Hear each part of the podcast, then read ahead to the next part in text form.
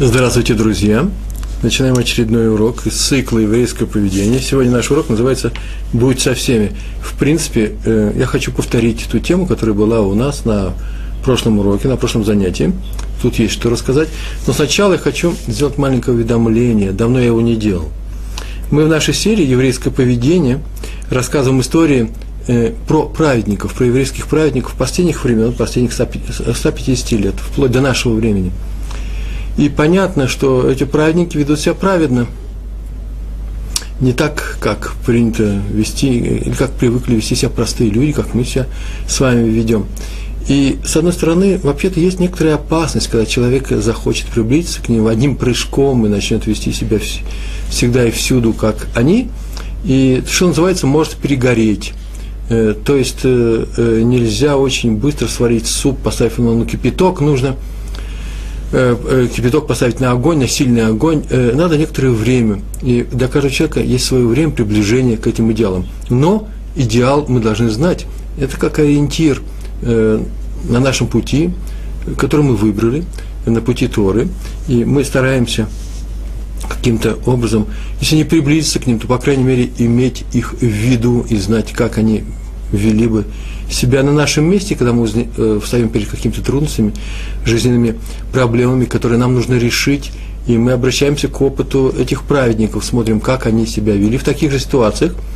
А главным образом мы смотрим, заглядываем в нашу Тору, смотрим, учим ее, читаем, заглядываем, мы прям читаем, чтобы узнать, как себя вели в тяжелых ситуациях и в, в системе серьезного, жесткого, я бы сказал, выбора, наши працы, которые были полными праведниками, и тем не менее, это урок, данный нам, всем евреям, на все века и на все поколения еврейской истории. Так что мы продолжаем заниматься этими праведниками, не требуя от себя, может быть, абсолютно такого же уровня, уровня моментально, но понимая, что это, э, э, здесь есть чему учиться обязательно, и без этого нет изучения Тора, нет еврейского мусара. А еврейский мусар – это есть еврейское поведение. Вот и все уведомление. А теперь я скажу, переходим к нашему уроку «Будь со всеми», подразумевается, что «Будь со всеми» в их несчастьях, в горе. Это примерно прямое продолжение урока, который был у нас в прошлый раз, но здесь есть некоторые, некоторые новые аспекты, которые мне хотелось бы подчеркнуть и указать на них, потому что они, они представляются тоже очень важными. Итак, недельный раздел Ваера. В книге Шмот, шестая глава, 14 стих, который переходит в 15 очень простые там слова написаны. Вот главы отчих домов или отцовских домов, э, сыновья Рувена перечисляются, перечисляются потом идут э, сыновья, сыновья Шимона, а потом вдруг написано, а это имена сыновей Леви – Заметили, про всех остальных, про первые два колена сказано, вот главы отчих домов, а про Леви сказано имена сыновей Леви. Появляется новое слово имена. Чем они отличаются, э, евреи из колена Леви, от всех остальных колен, что они именно таким образом были выделены э, особым образом. Э, Шила Кадош, известный комментатор, тоже праведник, который жил здесь в Израиле, пишет, что колено Леви Э, еще не ушло в Галут, а он, сам Леви, зачинатель этого, этого колена, уже переживал за евреев, за евреев, будучи и так назвал своих сыновей Гершон, потому что я жил, а слово Гер, да, проживающий, Гар живет, Гершон не в своей стране, так сказано, Мерари, в частности, все три сына, вот третий назвали Мерари, а слово Мар, горький, потому что у меня горькая жизнь из-за страданий моих братьев. Вот это такое начало – а сейчас я расскажу немного теории, а потом мы будем рассказывать о тех праведниках, э, которые мне показались, истории о которых мне показались интересными, а мы им будем подражать нашей жизни, деваться некуда. Да? В трактате Таанит, 13 лист, там написано, Барайта называется, э, некоторая такая сентенция, некоторое такое высказывание от имени наших мудрецов. Так сказали наши мудрецы. Когда евреи страдают, а один из них, один человек отделился от них, то посылают к нему двух ангелов и говорят ему, они приходят, эти ангелы, кладут ему, так написано, в этой барате кладут ему на голову свои руки и говорят, громко, вслух, это как браха или клала, как угодно, проклятие или благословение. Так они говорят, отделился от общины, не увидишь радости в общине. То есть отделился в горе, счастья ты с ними не испытаешь. это самое мягкое наказание, указывают наши комментаторы относительно этой барайты. А тут же, тут же моментально идет вторая. Там так написано. Когда община находится в горе, то нельзя говорить. Человек не может сказать, запрещается человеку сказать следующие слова. Пойду-ка я домой, буду есть и пить, и будет жива моя душа. Буду наслаждаться жизнью, пока это есть возможность. Ибо если он так сделает, продолжает это высказывание, то это о нем написано у пророка Ишияу, посмотрите, 22 глава, 13 стих. Если я не ошибся, я так записал. Там у пророка написано про момент общего горя, когда плохо будет всему еврейскому народу, и все находятся в горе, о чем он, в принципе, и предупреждал еврейский народ, говоря, что если будете отойдете от соблюдения Торы, то вот как, какое горе вас ожидает, и что будет с вами. Так вот, в момент общего горя, вдруг написано, и вот, у него радость и веселье. Вот они, у одного человека радость и веселье. Он забивает скот, режет овец, ест мясо, пьет вино. Это точный перевод этого стиха. Пьет вино, ибо завтра умрем. Так он говорит. Завтра мы умрем, поэтому сегодня гуляем. И дальше стих продолжает, а таких Всевышний говорит, не будет прощен таким людям грех, пока они не умрут. Вы замечаете, не будет прощен таким людям грех, пока они не умрут – в принципе, ничего плохого, нет такого запрета резать э, скотину, есть мясо, пить вино, когда у, у людей горе. В принципе, нет, надо любить евреев, но почему? Нет же такого запрета. Что значит не будет им про, прощения за этот грех, пока они не умрут? Это означает, так пишут комментаторы, что не дано будет, будет сделать им тшуву ни по каким своим проступкам, по всем видам проступков, которые у них есть у них в их жизни. То есть у нас с вами шуву не отнимают, а у них отнимают. За одно только прегрешение. Прегрешение за один только проступок. Какой? Они веселились, радовались, допивая последнее, доедая последнее в то время, когда всем остальным было плохо. Но это только среднее наказание, средний уровень. А вот про злодея написано еще проще. Если вот там же, в Ишиягу, 56 главе, посмотрите, ну так скажет этот злодей, приходите ко мне, возьму вина, напьемся браги, завтра будет, завтра будет, завтрашний день будет. Так же, такой же будет завтра, как и сегодня, еще лучше будет. Главное, не обращайте внимания, не, не зацикливайтесь на народном горе. Как современный язык называется? Э, э, в общем, одним словом, не, не мучитесь им, э, оно вас не касается – и тут же следует наказание. Ой, забыл слово современного э, э, юношеского э, сленга. Как говорят, когда, ну, ты не расстраивайся. Не обращай внимания, одним словом. Так вот, тут же написано у пророка Ишиягу, тут нормальным русским языком перевел нормальные еврейские слова, не сленг. Праведник пропал, и нет человека – который обратил бы на это внимание, что из-за зла погиб праведник. Вы слышите наказание евреев, которые, евреев, у которых в их среде появились люди, которые говорят, приходи, будем пить, гулять, потому что завтра будет так же, как сегодня. Так написано в книге Коэлот. Да, так там написано. Ничего нового нет. Было сегодня, будет завтра. Что сегодня, что вчера. Так этот человек говорит, ну горе, горе, горе пройдет, зачем страдать? Так вот тогда народ наказывается тем, что праведники начинают исчезать, праведники умирают. И, как написано, пропал праведник. Нет самого понятия праведности в народе. И нет человека, который обратил бы на это внимание. Вот что страшно. Никто на это не обращает внимания. Из-за того, что погиб праведник. То есть люди не понимают связи между тем своим духовным уровнем и пропажей праведников. Так написано у пророка Ишиягу. То есть из-за того, что евреи остаются безучастными к боли друг друга – они перестают понимать, почему от них уходят праведники, почему у них нет наставников, и почему они, никто их не научит, как себя вести. А они чувствуют, они видят, они чувствуют, что именно за, по их, за их поведение они наказываются. За их поведение по отношению друг к другу. Ну, а в беде все должны быть вместе. Вот откуда мы все это следует, это простой вывод. И даже праведники со всем народом. Как был, каждый человек должен быть с народом в беде как Моше был со всем э, народом в беде. В какой беде? Как он был со всем народом? Ну, простой пример. Во время боя с Амалеком, э, так написано там, а руки Моше стали тяжелыми, и взяли камень и посадили на него Моше. То есть ему было тяжело, когда народу было тяжело, он был в бою против Амалека. И спрашивают э, наши э, комментаторы спрашивают, Мидраш спрашивает, неужели не было мягких подушек? Пророку Муше положить на мягкие подушки, надо было бы посадить его на камень. Нет, не мог он сидеть удобно, когда все воевали, когда всем было плохо, и, все, и многие умирали. Между прочим, он, как и Леви, назвал своих сыновей, э, там был Гершом, Мирари, Кигати, горькие слова, а э, Моше на своих детей назвал Гершом, житель изгнания. Или Эзер, Всевышний поможет мне в изгнании, мне тяжело. Больше того, они родились у него в стране Медьян, когда он жил у Ятро в доме своего э, отца своей жены, Ципоры, и там родились эти дети, и страну Медиан назвал чужой страной, э, э, Эрц э, Нахрим, э, чужой страной. Ну, понятно, что чужой, она не его, он, наверное, мечтал об Эрц Нет, говорят комментаторы, она была чужой более чужой, чем Египет. Почему? Потому что в Египте были его братья, они страдали. Он страдал. Почему? Потому что они там мучаются, он далеко от страдающих своих братьев. Он ощущал себя с ними, но физически он был в, в другом месте, в чужой стране. По отношению к Египту, это была страна чужая.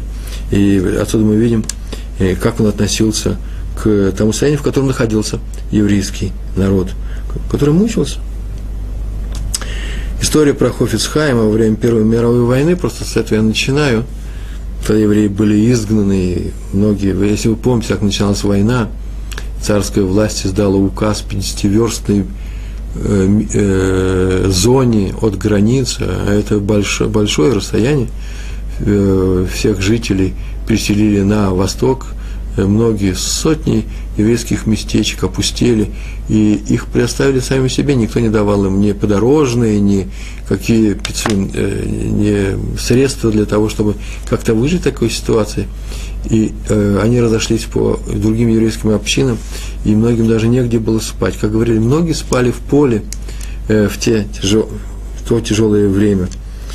И Хофицхайм – в эти тяжелые дни отказался спать на своей кровати, а пришел спать на жесткую лавку без, без подушки. На что, вот вся история. На что они могут сказать, ну тоже мне переживания. Это просто так заодно он себе э, придумал себе. Это как все равно, что человек видит голодных людей и вдруг говорит, а вот этот кусок хлеба я не съем, убрал в сторону, вместо того, чтобы пойти их накормить. Не, нет, это как раз естественное поведение, это ненадуманное поведение.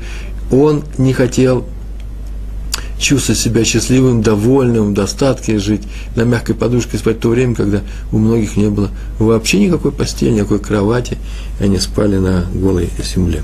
Это как раз считается по Торе естественным поведением. Во всем мы должны учиться у Всевышнего, э, во всех качествах, о которых мы говорим, что это положительные качества. Мы можем их перечитать, они все написаны, э, все известны.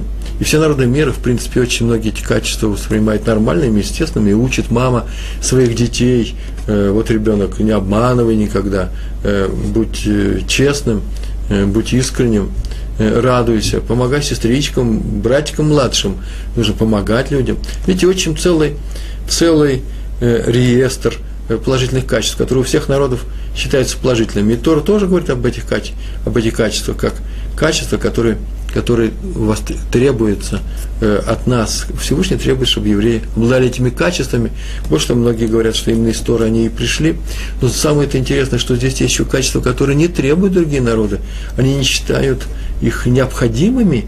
Например, такой простой пример – не будь запамятным. Э, иногда многие говорят вообще-то, почему не будь запамятным? Ну хорошо, ладно, мы простим, но отпор-то дадим, мы будем знать, э, что это наш враг – так вот, э, э, не быть запамятным – это специальное качество, которое мы учим у Всевышнего, которое проявляет именно это качество по отношению к еврейскому народу. Мы понимаем восстание, так написано в, кни- в наших книгах, в Умаше, и очень часто выставали против Муше, против Всевышнего.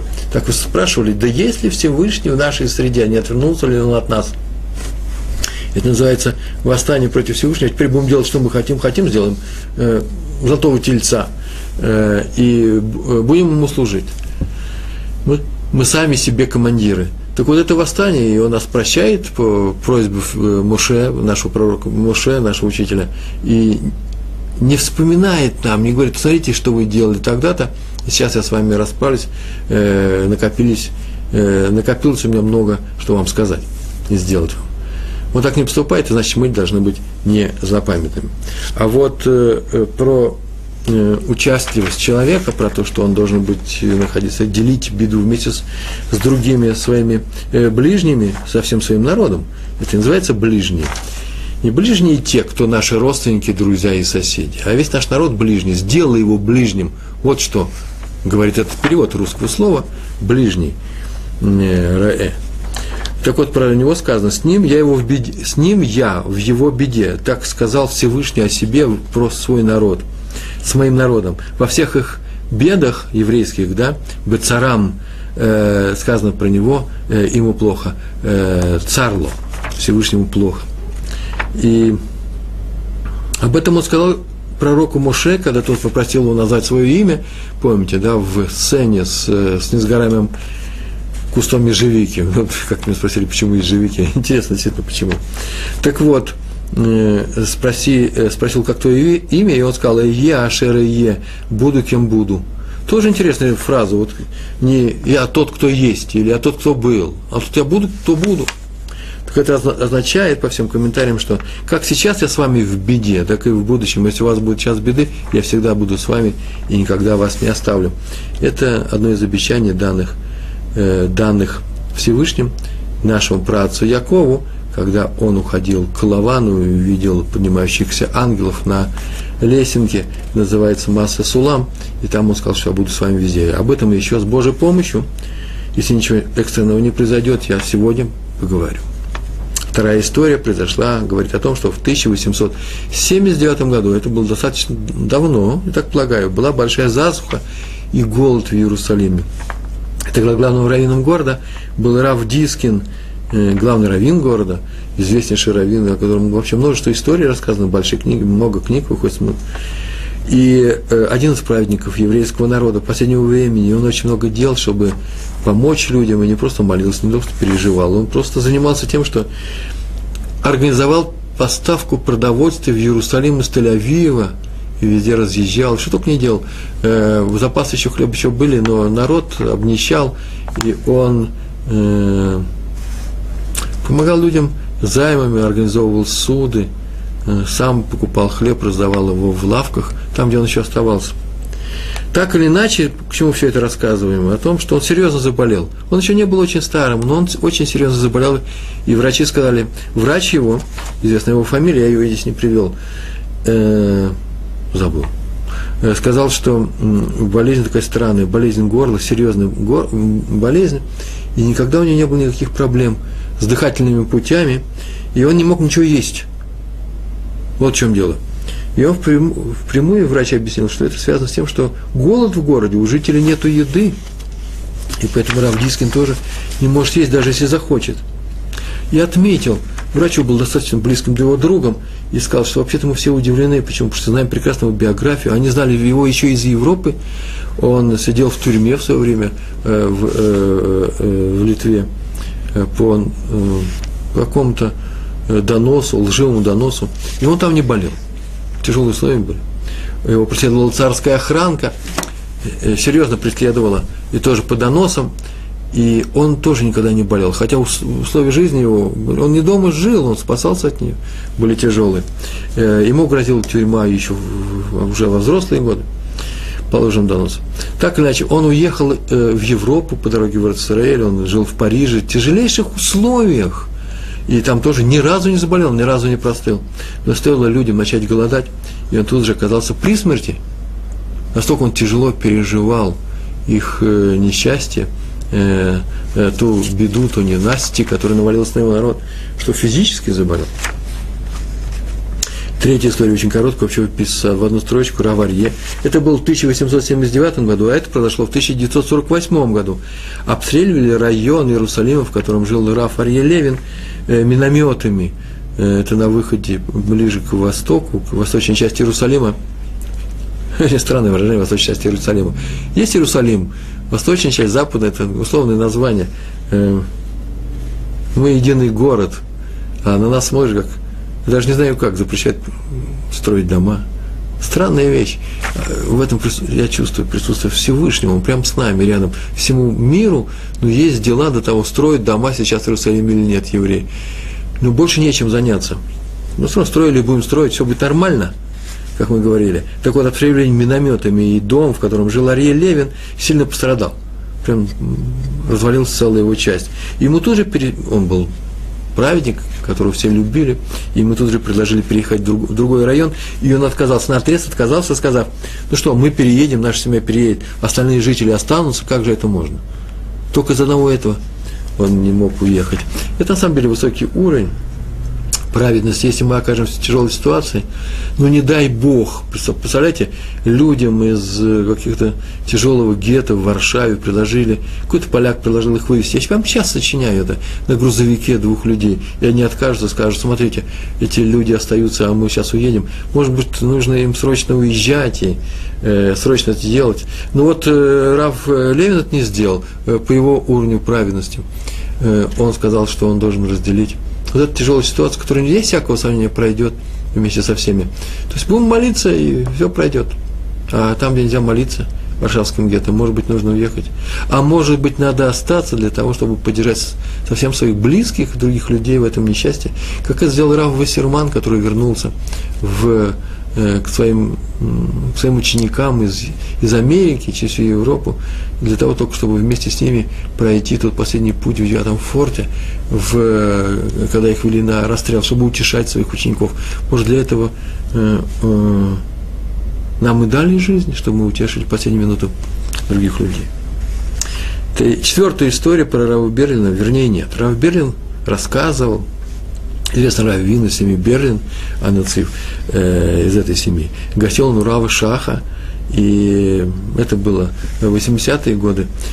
90 80 судя по книге, которую я читал, там все остальные рассказы к этому времени были э, приписаны. И он заметил однажды, что он приходит из синагоги с утренней молитвы после шахрита и ничего не ест. В то время, когда они приходят вместе, он там гостил у него и э, несколько дней или недель жил у него дома в Браке и видит, что вот они приходят в 8, он ничего не ест. И он подумал, что, может быть, из-за меня ему неудобно это делать. И он даже как-то задерживался, чтобы поучиться.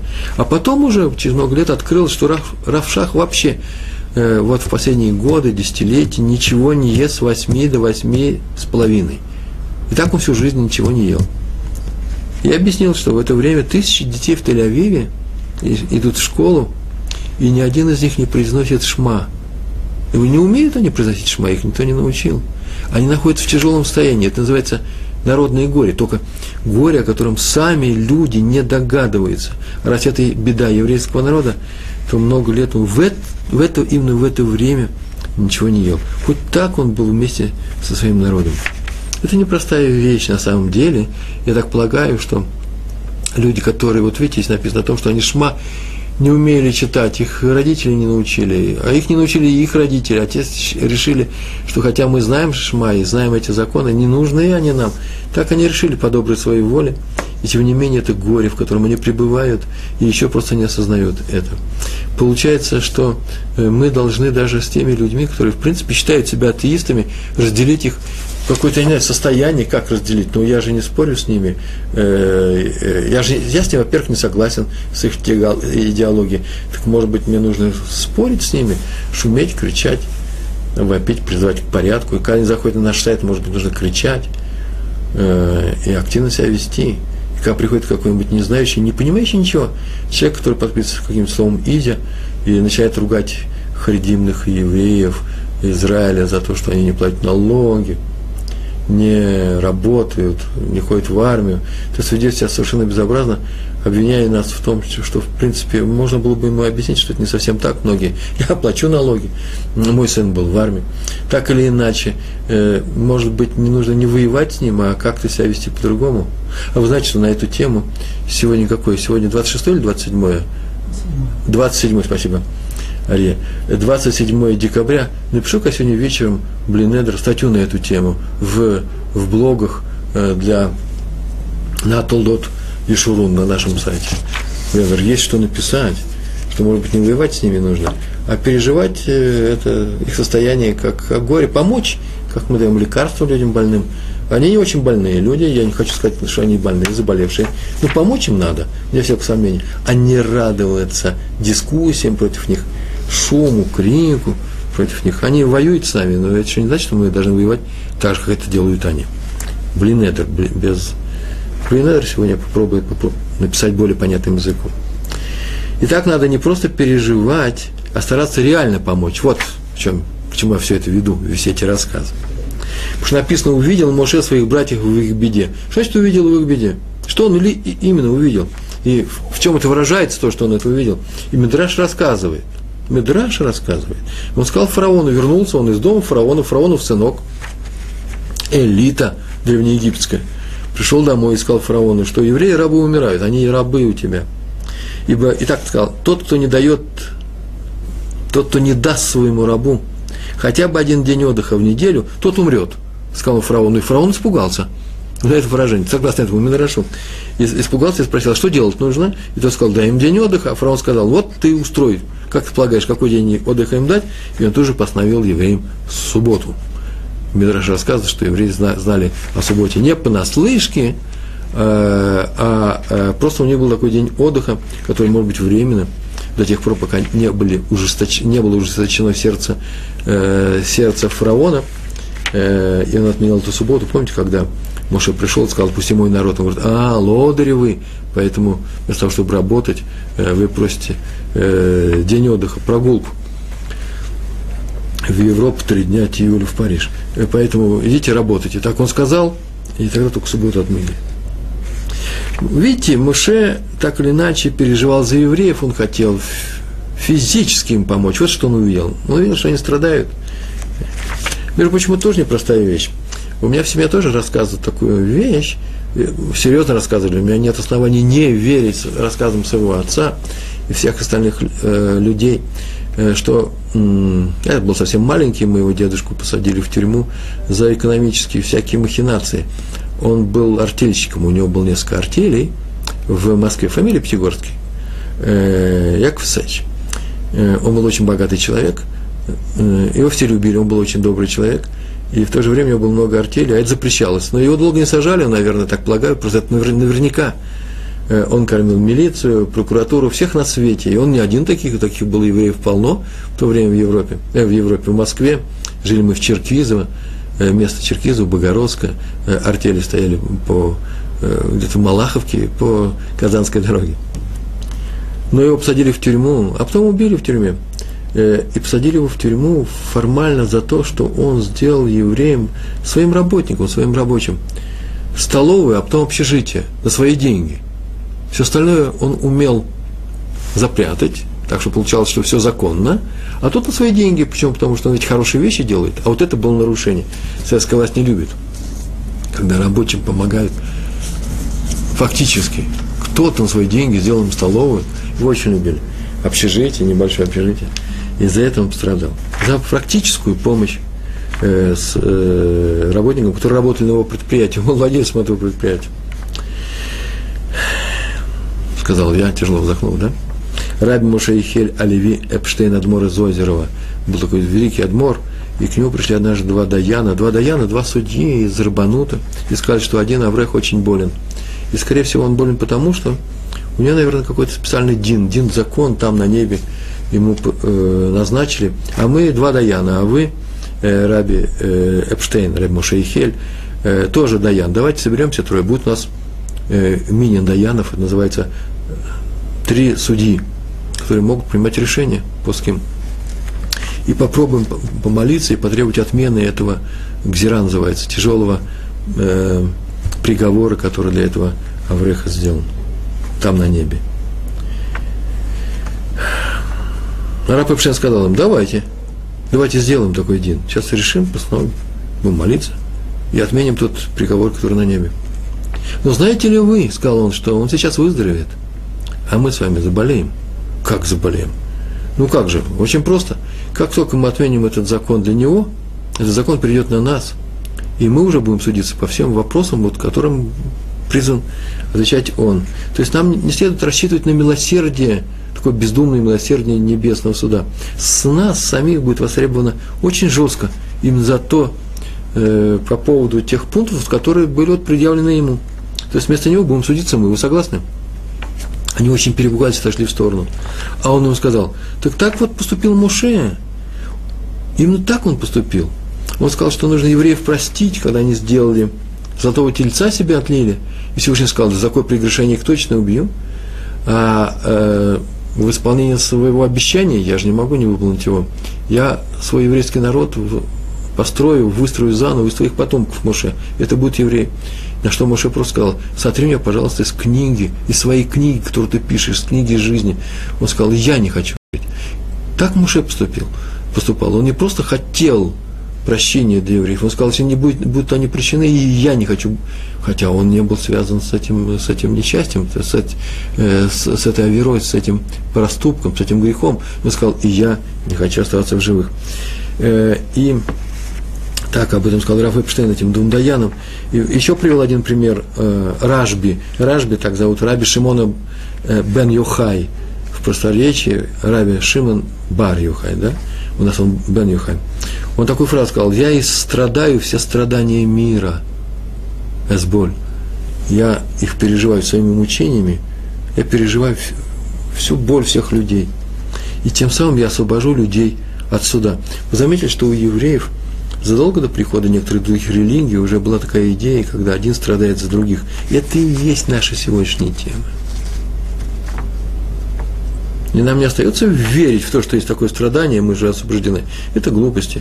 Нам нужно самим просто взять и помогать другим людям тем, что своей готовностью разделить с ними несчастье. Марша пояснил, он так сказал, и где он и страдал все страдания мира? Так он страдал, страдал вместе со своим сыном, Раби Лезером, в пещере много лет, 12 лет. Он э, жил там в совершенно нечеловеческих условиях, и тем самым он, так сказать, вынес всю боль всех других людей и еврейского народа в то время. Вот об этом сказал Раф Эпштейн своим посетителям. 1927 год. История с Хофицхаймом. В городе Радин случился страшный пожар. Серьезный пожар, а в Радин, между прочим, надо сказать, это литовский город. В то время он принадлежал Польше, по-моему, Польше, конечно же, Польше. Сейчас это и будет показано. Там жили не только евреи, может, даже не больше половины меньше половины города. И сгорела вообще большая часть города, еврейский район почти весь сгорел, и огонь остановился непосредственно перед домом Хофицхайма. Прямо рядом с ним, с его домом. И рядом с Ешивой, которая там была, в городе Радин. И осталось не сгоревшими, так написано, около 20 домов. 20 домов с скрытыми дворами. И Хофискайм проявил совершенно удивительную активность, а он был уже человеком в возрасте, он стал собирать деньги для погорельцев – обидел все общины вокруг, собрал суды, раздавал людям э, и э, всячески помогал им. Поехал даже в Варшаву, писал объявления в газетах, в то время еврейских, э, для того, чтобы приходили средства, собирал средства, большие средства собрал, для того, чтобы помочь людям, у которых вообще ничего не осталось. Поехал в Варшаву, чтобы выбить помощь погорельцам, по польскому закону тех времен, им полагалась некоторая помощь от государства, так он его выбил. Самое интересное, это была не просто формальность, он его привез с собой. И все его хвалили. И наконец-таки поняли, какой великий праведник живет среди них. И именно после вот этой истории 27 -го года писали хвалебные статьи ему. И надо сказать, что и не прошло нескольких месяцев, случился второй пожар в городе Радин. И сгорели многие христианские районы, и сгорели вот эти 20 домов в еврейском районе, вместе с домом Хофицхайма. Второй пожар, и он снова начал собирать деньги. Но государству уже ничего не полагалось, одноразовая была помощь, раз в год, наверное, я так полагаю. И поэтому э, не прошло еще года, и поэтому ничего не получалось. И поэтому он предложил тем первым погорельцам, которые получили государственную помощь, уделить часть денег Э, людям, которые сгорели вот во втором пожаре. И помогали даже христианам, и даже в церквях этого города, и вообще всех остальных, мне здесь за выражение сам Вона, хвалили великого еврейского праздника Хафицхайма, потому что он помогал и э, неевреям тоже. И в Радин даже приехал министр внутренних дел, граф какой-то фамилии, там его не было, какой-то крупный граф, и передал ему письменную благодарность от правительства. Вы замечаете? Это было на большом государственном уровне. И при этом, при всем, никто не, не отметил, что он сам был погорельцем, но помогал другим. Будто с ним так, так он помогал, будто с ним ничего не случилось, ничего не просил, жил, как жил раньше, жил у кого-то, у кого-то и не воспользовался никакой этой помощью, не воспользовался. Это Ховицхайм, который получил свое реальное имя в еврейском мире, имя, именно он уже был известный человек, он написал свои книги, которые мы часто учим, про Лашонара, про, э, про э, законы, которые касаются нашей речи, и уже получил свое имя Ховицхайм, но как деятельный, как очень деятельный э, человек, э, он получил свою известность именно после этой истории про Адмор Раби Лезера из Вижниц. Ну, совсем короткая история на Большом Равенском собрании. Там написано в книге, что это был 42 год. Я даже не знаю, где собрание это произошло и где это может быть, потому что это был самый разгар войны. Но судя по тому, что он сказал про Транснистрия, есть такое место, это за Днестровье, Транснистрия, э, это, по-моему, чуть ли, может, Одесса даже входила. Э, Тирасполь точно был в центре, Тираспольская область в центре этой области было такое образование, странное образование, судя по той истории, скудной истории, которую я запомнил, э, сделана она немцами и румынами вместе, так вот там был страшный голод, и еврейские дети голодали, просто вообще не было, натурально не было хлеба. Было, было большое равенское собрание, и он вдруг заплакал, показал на стол, который был тоже небогато был накрыт, и говорит, мы тут если мы их не пошлем еды, вот сейчас, прямо сейчас, если не пошлем, мы ни за что не оправдаемся за этот свой проступок, когда на, суд, на суде, великом суде, там каждый, который ожидает каждого еврея, нам скажут, что мы были среди тех, кто их, этих детей убивал. Тоже собрали огромную сумму и послали ее в Тирасполь, именно в Тирасполь ее послали. И это было написано, что не просто нужно переживать, плакать, молиться, а надо что-то делать, чтобы помочь другим людям. В прошлый раз мы с вами на прошлом уроке говорили, что э, в момент беды хорошо бы приходить с жалобой, с благословением с жалобой к праведнику. Так мы говорили с вами. Э, он страдает, услышав наши, э, наш рассказ о нашей беде. Он страдает, когда слышит наши жалобы. Праведник страдает. И небо, которое не хочет, чтобы праведник страдал, убирает эту беду. Хотя мы ее, может быть, и заслуживаем. Вот об этом написал Адмор из Динова, помните, да? Так говорил в своей книге «Игры Депирка». Слова, я повторю эти слова, а потом они нам пригодятся. Что помогает тому, кто высказал свою, свою беду цадику, праведнику? Туда же не помолился за него, а помощь уже пришла. Так написано в, в этой книге. Почему помощь пришла? Как только цадик начинает страдать своего ближнего, точный перевод слов – как только цадик начинает страдать от своего ближнего, небо тут же убирает причины этого страдания, чтобы цадик не страдал. Отсюда, между прочим, и надо завести нам раввинов. А еще одна причина, почему нам нужно завести, каждому из нас нужно завести своего раввина. Проходит Хайма теперь. Как страдает праведник? Давайте, между прочим, посмотрим. Вот, вот интересная история. Начинается она, эта история, между как сказка. Знаете, есть такие интересные истории – я по своему не очень большому уровню, наверное, так смотрю, наверное, нет, думаю, нашему брату, моим ученикам она не, она не подойдет. Ну, какая-то сказка ненужная. Есть такие вещи, или просто некоторые слова. Я хочу выбрать что-то такое конкретное. История с мясом, чтобы она была, чтобы можно было о чем-то поговорить. Вот эта история уж точно была без этого мяса. Ну, просто совершенно прямая э, история для людей, которые смотрят, как говорят о религиозных ну, одели шоры на глаза и идете прямым путем, как раньше в комсомоле теперь в своей торе. Филин одели на глаза, на глаза вы ничего не видите. Вот. А потом вдруг эта история оказалась не, она история непростая, очень непростая, поэтому я взял ее и записал. Вот такое вступление в эту историю. Может, вообще не надо хвалить свои истории, сначала нужно рассказывать. Один Аврех, это студент Кололя, замужний, замужний, как называется, женатый студент Колоре, серьезно заболел. Причем заболел очень редкой болезнью. Так было написано. Вы видали людей, которые болеют редкими болезнями? Мой один друг заболел болезнью, и вот мучается, и мы молимся за него. А известно во всей истории, всей истории медицины зафиксировано 28 таких случаев. Бывают такие редкие болезни. Жуткая история. И, в принципе, как их лечить, никто не знает. Но мы молимся, и ему, конечно, будет легче. И я так полагаю, что если он сейчас смотрит нашу передачу, Александр, держись, мы за тебя молимся, и будет хорошо, Ашем Язор. Вот эта история про редкую болезнь. Это не просто вот такие редкие болезни, бывают редкие болезни. И никто не знает, как, как их лечить. И несколько раз он приходил к Хофицхайму, просил у него браху, а тот даже от брахи, от благословения как-то уклонялся. Вел себя очень странно, не похоже на Хофицхайма. Молчит человек, то снова приходит к нему, страдает, приходит. Наконец он сказал, ладно, ладно, есть, есть у меня один способ тебя вылечить. Вот начинается сказка. Вот смотрите, как сказка оказывается реальностью. Есть у меня способ тебе помочь. Надо поехать в такой-то город, он называет этот город, и обратиться, э, обратиться к такому-то праведнику. И он называет имя равина какого-то. И сказать, что Хофицхайм, ты поезжай туда, просит этого равина помолиться за тебя. И э, болезнь так пройдет, вот увидишь. О, какая сказка. Но есть только во всем этом одно условие. Совершенно такое странное условие. Никогда, обещай мне, и вообще постарайся, никогда никому об этом не рассказывать. Никуда ты ездил, ни у кого человек просил благословения, не самому ему.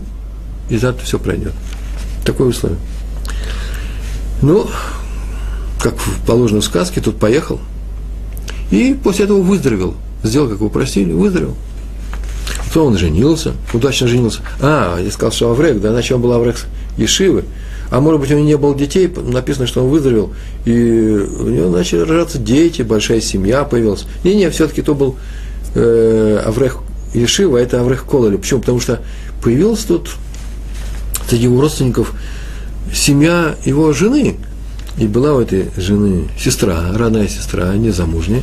И вдруг она заболела той же болезнью. Прошло уже много лет с тех пор, когда э, произошла вот первая часть нашей сказки. И тут заболела жен, э, сестра жены, и именно той же редчайшей болезнью. Это, наверное, не случайность в одной семье.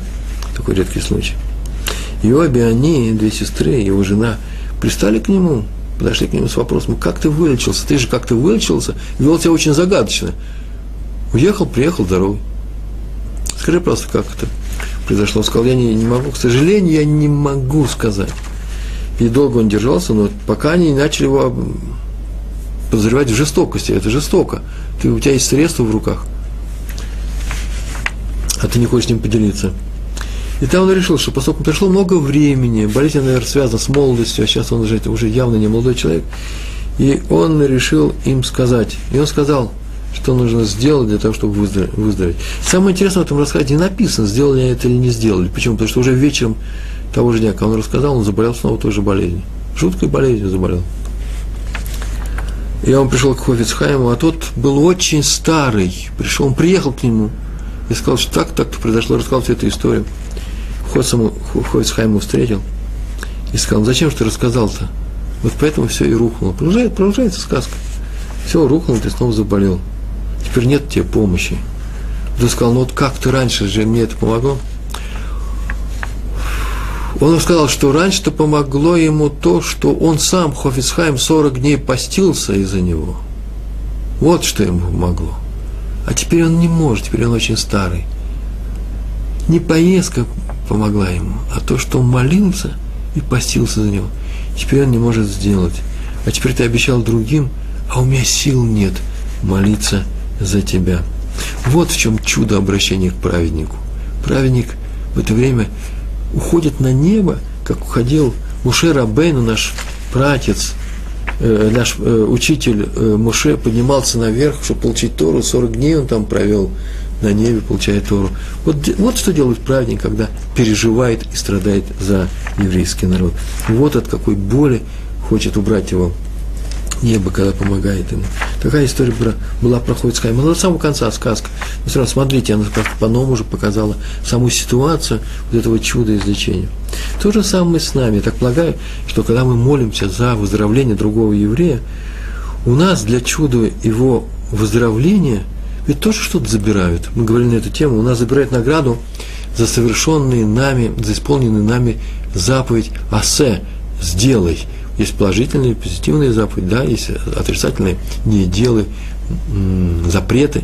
Так вот, наша награда, часть этой награды, которую мы получаем за то, что мы выполнили э, вот эти вот позитивные э, заповеди, забирает у нас, и в силу этих заповедей, как говорят э, некоторые наши учителя, есть, так, есть такой урок, как как-нибудь его восстановить, весь этот урок полностью, со всеми цитатами, всеми прочими вещами, у меня где-то записан.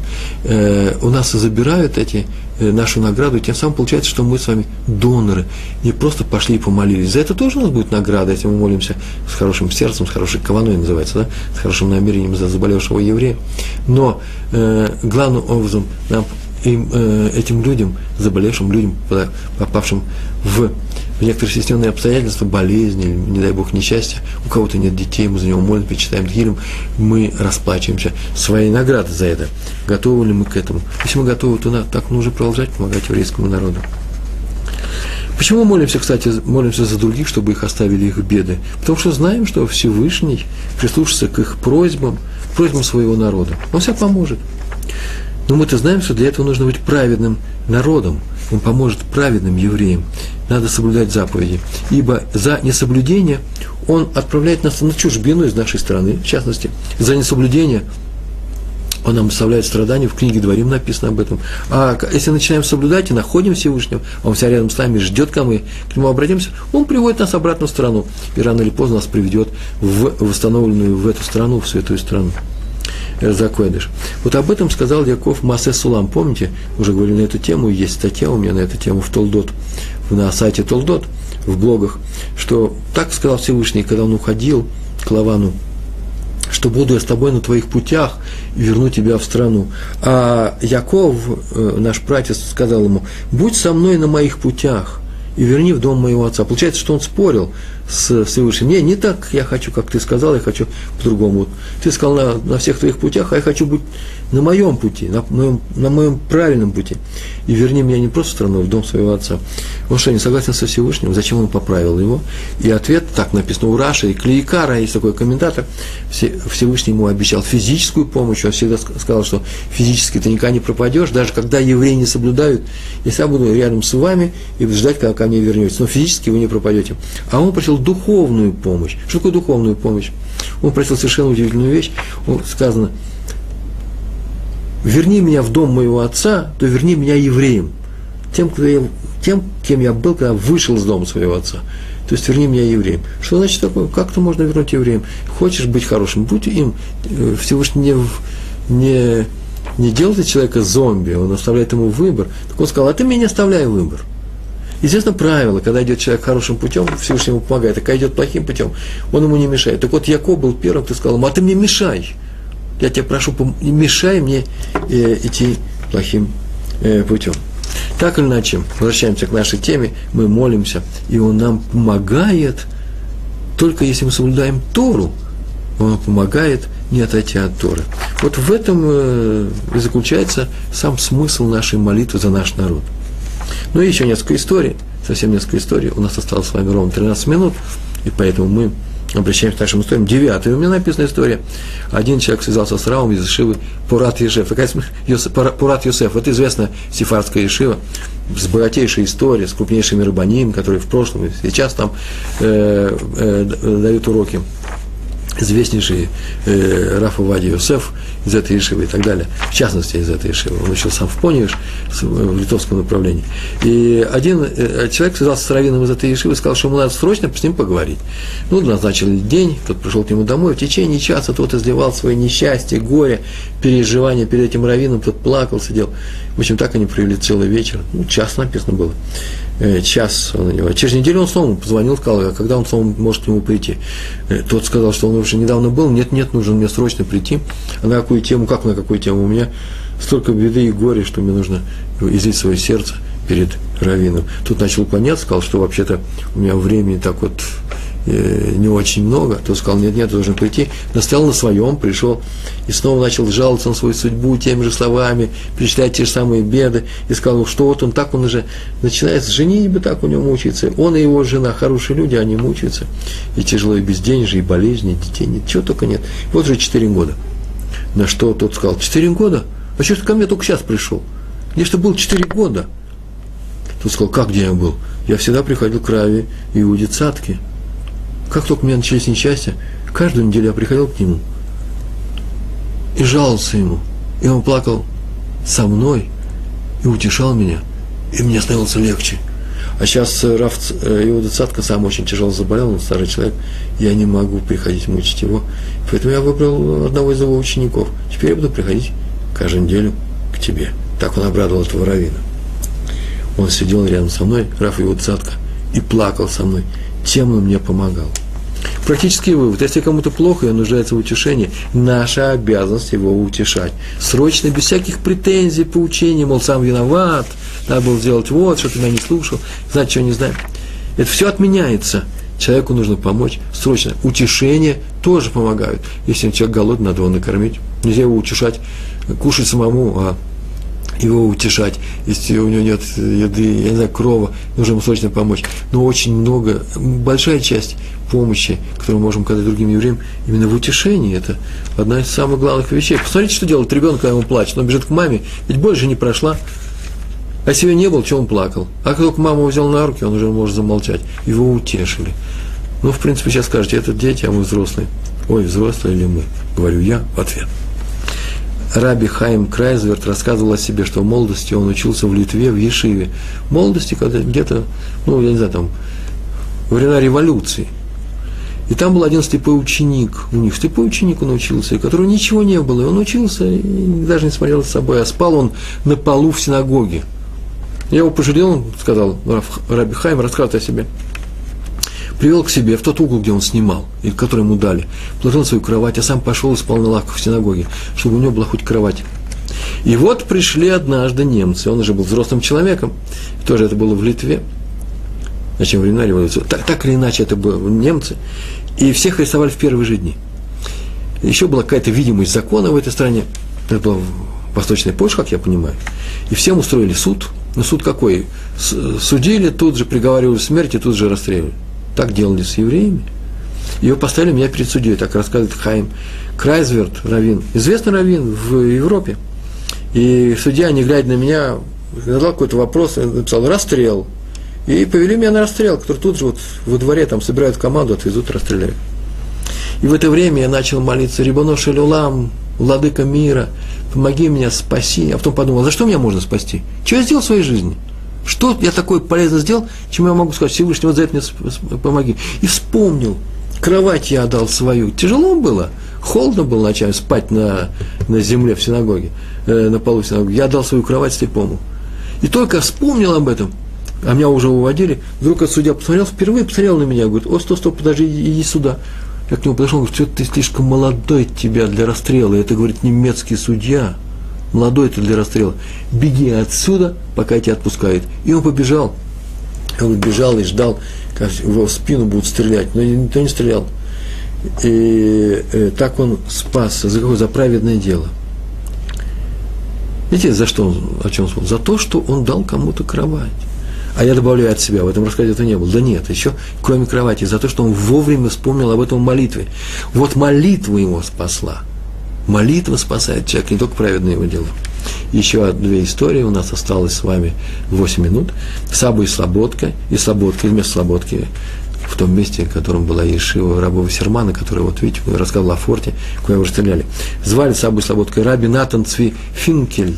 О нем рассказывает Раф Родерман. Прям сам он все это видел и э, переживал. Время войны в Ешивах нечего было есть. Э, это было уже в Иерусалиме и все носили буквально, как было написано, тряпичные тапочки. Тряпичные тряпочки, э, тапочки с обеих сторон тряпичные. И э, новую материю э, приклеивали клеем снизу. А мечтали о куске хлеба, было написано, а шили рубашки из мешковины. Ну, мешковину. Были мешки, в которых картошку привезли в Ешиву. Вот из этой они нарезали ножом и сделали себе такие талиты и э, завязали, э, зашили суровой, большой ниткой мешковой под, э, ну, в нужных местах. И вот студент Роддерман, так он себе рассказывает, накопил по грошам немножко денег и купил себе тали, э, э, талис коттон, э, маленький талит. У всех у них были талиты, но они были такие истрепанные, старые, э, все в заплатах, а он купил себе новенький и пришел похвалиться перед Сабой и Слободки. И тот, вопреки ожиданиям, не похвалил его, а сделал даже прицание. Это вместо того, чтобы купить вместо того, чтобы купить себе вещь себе, пускай будет даже для заповеди, но ты ее купил себе, Лучше бы ты отдал деньги любому другому человеку, еврею, который купил бы себе еды. Если у тебя на еду хватает, если ты покупаешь себе вещи, значит, дал бы еще вместо этой вещи, э, покупать себе эту вещь, дал бы деньги, чтобы человек другой поел. Отменим, не только, мы не только мы сопереживаем другим людям, э, но просим практически помощи до них. Тут пришел вопрос, можно ли сказать в опасности спасти ради будущих, ради будущих заслуг. Так вообще обычно не очень поступает, э, я не знаю, шесть будущих заслуг. Обычно говорят, спаси ради заслуг наших працев. А, и это тоже хороший вопрос на самом деле. Бывает, что мы авансом получаем что-то. За это мы благодарим. Мы благодарим за то, что получили что-то авансом. Спаси ради будущих заслуг. Надо подумать на эту тему. Хороший вопрос. Я так сразу вроде бы не вижу ответа. Повторяю вопрос. Можно ли просить Всевышнего спаси нас ради будущих наших заслуг? Э, вроде я так вот ответ сразу не вижу. Раби Морский Дов Тверский из Горностайплер, вроде так называется город, да? Ровно пять минут осталось. Он однажды заболел, прибыл на операцию в Киев, и в Киеве известный раввин сказал ему, что нужно прижечь ему одно место, там в верхней части спины под лопаткой, прижечь нужно место, какая-то опухоль была, железом раскаленным, а для этого ему нужно использовать раскаленные щипцы какие-то, какое-то железо, его нужно привязать к креслу, специальному креслу, чтобы он не дернулся во время операции. А Раф сказал, не надо ничего мне привязывать, я не дернусь. И так он стоял на своем во время операции, сидел свободно и ничего не дергался. И врач его спросил, откуда такая сила терпеть боль? Вчера, говорит, у меня был написано в этом рассказе огромный русский казак, ну, русский человек огромный, мощный. Так он от этой боли взвыл, порвал все, верев, порвал все веревки, выдернул ручки у кресла и в это окно стеганул. Видите меня? Окна сейчас нету выбежал, а ты сидишь и спокойно переживаешь. Рэбе, и тут ответил э, профессор, настоящую боль я испытываю только тогда, когда ко мне приходит еврей своими жалобами на свое горе. А раскаленное железо – это ничто по сравнению с этим. Ну, мы говорили же, оттуда, э, откуда у евреев такое горе, если нас любит Всевышний. Говорили на эту тему несколько раз, да? И сказано, что мы избранный народ. Хорошо же нас любит. Разве избранный на страдания, на боль? Ответ. Мы говорили про три вещи в свое время, что у нас есть страх совершить проступок, готовность к шуве и страдания. Это нас искупает. Если мы не будем совершать проступков, боимся, хари называется, да, харидим, ортодоксы, если мы боимся. Если все-таки сделали проступок, если сделали, то мы делаем тшуву, раскаивание, а если не сделали, то страдание искупает нашу вину. Так вот, э, если страдания изначально присущи нашему народу, то надо помогать другим евреям. Им нужно стараться облегчить эти страдания. Это и есть заповедь любить ближнего. Именно в этом любовь. Сказано, люби ближнего своего. Не в том любовь, чтобы просто хорошо относиться, переживать за людей, переживать свою любовь, вот я их люблю, всех, не, а в том, чтобы помогать. Последняя история Рав Давид Бидерман от Мора из Лейлова. Это городок, маленькая деревня на юге Польши. Многие думают, что это Львов. Нет, это Лейлов, известнейший хасиды, известнейший род. И уже второе поколение, по-моему, переехало в Иерусалим, в Израиле. И здесь от, от Моры живут из Лейлова. Отец очень сильно заболел, его раба раби Давида Бидермана, собрались все хасиды, к нему во двор, они молились, чтобы выздоровел этот ребенок, читали Тирим, слихот, специально покаянные молитвы. Пока он не выздоровел, на самом деле выздоровел, и устроили трапезу благодарности, устроили трапезу, пели хасиды, красиво поют, пили, ели, веселились, и только Раф сидел на своем месте, и все вдруг увидали, что у него в глазах блестят слезы. Сказали, а почему раб, э, э, Равин такой печальный? Он сказал, ну смотрите, мы собрались для того, чтобы помочь моему сыну, и слава Богу, большое спасибо. Всевышний ответил нам на нашу молитву и помог. Но ведь сколько есть несчастья в горе, и беды, и боли в нашем народе. Есть дети, которые страдают. Мы же не собираемся по каждому этому случаю. Что можно сделать, чтобы им помочь? Только во время Шмона Эсре, когда мы молимся за весь еврейский народ, мы должны переживать, испытывать то же самое, что мы испытывали, когда стояли у меня во дворе и молились за сына Адмора, своего руководителя, чтобы он выздоровел. Это мы должны испытывать, когда мы просим выздоровление и э, спасение от несчастья всему еврейскому народу. И все они с ним согласились. Я бы в конце так бы написал, так не было написано. И все они заплакали. Ну, наверное, был такой момент тоже. Так вот, из одного этого стоит приходить каждое утро, каждую субботу в синагогу, особенно по субботам, для того, чтобы просить Всевышнего помочь всем евреям, которые болеют и страдают в молитве мы будем помогать им, так как они помогают, как евреи, все остальные помогают нам. Может быть, мы спасены от многих тех болей и болезней, которые могли прийти к нам по нашим заслугам или по, нашим, э, по, по нашему уровню исполнения заповедей, по нашему уровню праведности или неправедности, они бы пришли бы к нам. Но то, что евреи собираются и молятся за весь еврейский народ, может быть, не только они помогают, не только тем, кто уже заболел, но и тем, кто мог бы заболеть, и они отвели все это несчастье от меня. Получается, что я жив уже только молитвами еврейского народа, а поэтому мы обязаны с вами молиться за всех остальных евреев, так же, как я молюсь за вас, все мои друзья, так же, как вы молитесь за меня и за весь еврейский народ. И только тогда мы с вами будем э, народом Торы. Большое спасибо, всего хорошего. Шалом, шалом.